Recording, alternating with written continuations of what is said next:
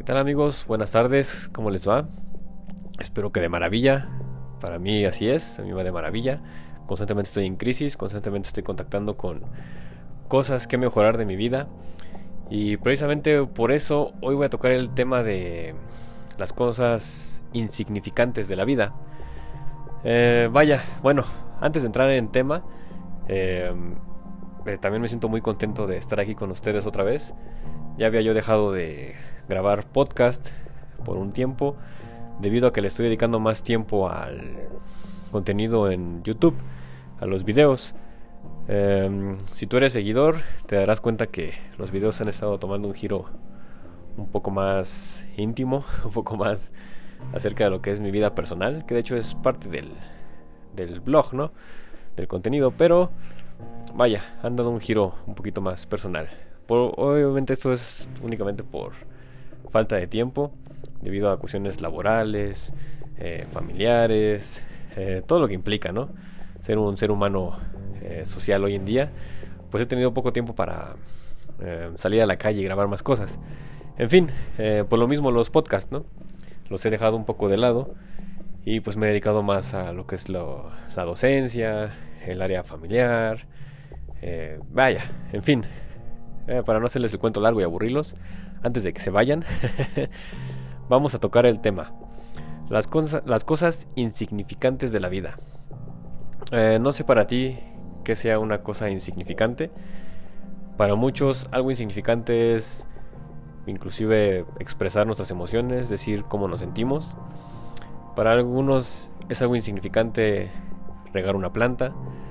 Para algunos es algo insignificante eh, informarnos acerca de qué es lo que estamos comiendo, leer ingredientes, son pequeñas cosas insignificantes que nosotros no le damos un significado.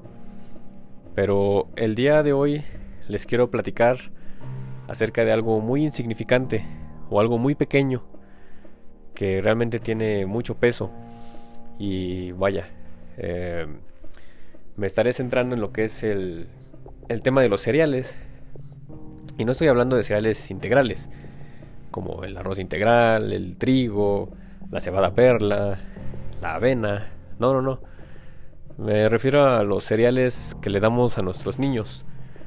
A los cereales que utilizamos para alimentarlos. Eh, hace no mucho, hace como unas cuatro semanas, un mes, me enteré de que eh, actualmente los cereales están pasando por una crisis. ¿Qué tipo de crisis? Nosotros sabemos que los cereales son un elemento muy sencillo, muy fácil de preparar. Únicamente viertes leche, el cereal y listo. Tenemos a nuestro hijo contento. y más por el azúcar, ¿no? Por lo menos por un momento está contento. En lo que viene todo el bajón del azúcar y se nos pone triste y berrinchudo. Pero vaya, por lo mismo de que las tareas en casa pues son más pesadas, llevan mayor tiempo, las tareas del hogar se vuelven algo monótono. Todo esto por el resultado del trabajo que tenemos. Las tareas del trabajo son más importantes. Esas sí son de importancia. Son cosas de gran importancia. ¿Por qué? Porque simplemente si dejamos de trabajar, no comemos. Es algo muy importante. Algo insignificante es revisar qué comemos. Y a eso voy con los cereales. Los cereales, eh, a partir del 2013 me parece que es la fecha, han sufrido cambios. Y han sufrido cambios muy fuertes. Si ustedes saben, los cereales, cuando nosotros sacamos a comprarlos, o bueno, al menos eh, yo no los compro en el supermercado común y corriente, yo los compro en otros supermercados que son, vaya, cereales orgánicos, cereales este, no son refinados, bla, bla, bla. Pero bueno, me refiero a los cereales que están en el supermercado, ¿no? Que vamos cotidianamente a hacer las compras y ahí vemos el pasillo de cereales y accedemos a comprar el que nuestro hijo pide. ¿Qué pasa? Vienen fortificados, vienen con hierro, vienen con vitamina B12, vitamina A, vitamina C, vitamina K, todo ese tipo de mm, minerales y vitaminas. Pero ¿Por qué traen eso? Vaya, vamos a un poquito a la historia del cereal. El cereal comenzó precisamente porque había poco tiempo para alimentar y se comenzó a hacer en sus tiempos de maíz inflado, de trigo y de avena. Eh, únicamente se inflaba el dicho grano y se preparaba con leche. Eso era todo. Pero ¿qué pasó? Comenzó la industria, comenzó a industrializarse y se dieron cuenta las grandes empresas que al refinarlo pues dejaba mayor ganancia. Esto por el asunto de quitarle la cascarita y luego venderla como salvado, etcétera, ¿no? Entonces hacía doble negocio con eso. Pero se dieron cuenta que los cereales que se estaban vendiendo eran huecos, cereales sin nutrientes. Entonces decidieron agregarle de manera artificial, entendamos artificial, que pues es producto de la mano del hombre, es una creación del hombre, em, se le agregan las vitaminas y minerales que ya vienen en la cascarita, pero que sale más barato inclusive eh, colocarlos de manera sintética. Y ojo, no estoy criticando que la vitamina sea sintética o no. No, no, no. Esa vitamina pues nos sirve. Es como las vitaminas que compramos en la farmacia, en los centros de deportivos, en el GNC, ¿no? Todo ese tipo. Son saludables, funcionan. Obviamente hay de ciertos tipos, ¿no? ¿A qué voy? Em, se les agrega esas vitaminas y minerales porque es más barato. Es más barato que dejar la cascarita. Entonces, desde los 60s, 70s, los cereales ya vienen fortificados. Ya vienen con esa cualidad. Pero ¿qué pasa? Llegan el 2000, llegan las grandes empresas y dicen, estos cereales tienen muchos micronutrientes. Es decir, tienen vitamina, lo que les mencioné, ¿no? Las vitaminas y minerales, vitamina B12, vitamina A, vitamina K. Y dicen, hay que quitárselas. Se las retiran. Le retiran esos micronutrientes. ¿Y qué pasa? Dejan a los cereales una vez más vacíos. ¿Por qué? ¿Por qué hicieron esto? Dijeron es algo insignificante. Es una pequeña cosa insignificante, es un micronutriente que nos va a ahorrar muchos millones. ¿Saben cuánto dinero se ahorran las empresas por quitarle esos micronutrientes a los cereales? Nada más y nada menos que 85 millones de dólares al año. Sí, es una gran cantidad de dinero, pero eso no es lo que asusta realmente.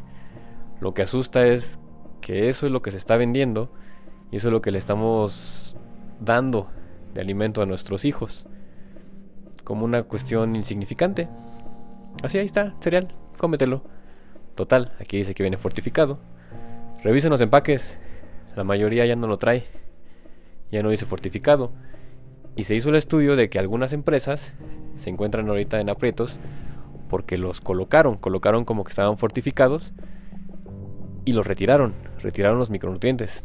Entonces están ahorita en esa disyuntiva de que si es fraude o no es fraude. Y la mayoría los redujo en cantidad. Entonces, ¿qué hago con esto? Únicamente divulgar la información que yo que me llega a mí, que yo leo, que escucho en el radio, que me entero, que corroboro y pues les comparto. Únicamente revisen esas cosas insignificantes en su vida. Eso que no les deja dinero, que no les deja reconocimiento social, que no les deja posesión o un estatus de poder. Em, en fin, considero que hoy en día tenemos que poner más atención a esas cosas insignificantes, como decir Hola, buenos días, ¿cómo amaneciste?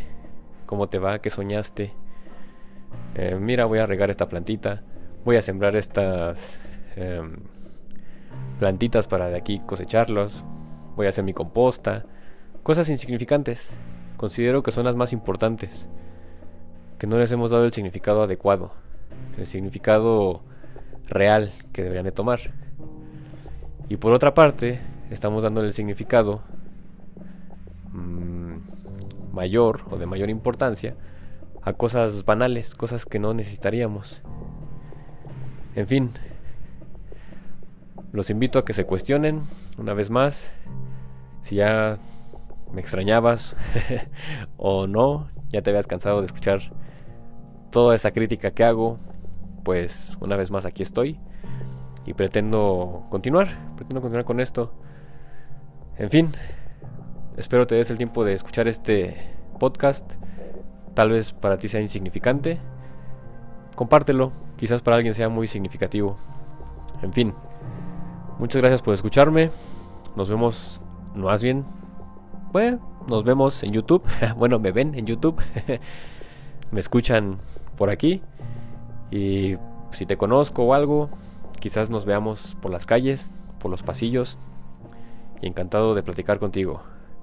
Ya saben mis redes sociales. Twitter, Instagram, Facebook, Spotify. Cuau al desnudo. Ah, y YouTube.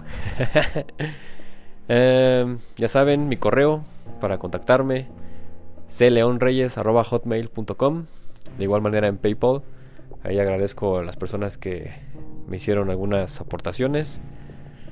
Eh, muy contento de saber que les ha servido. Y vaya, es una muy buena forma de intercambio, ¿no?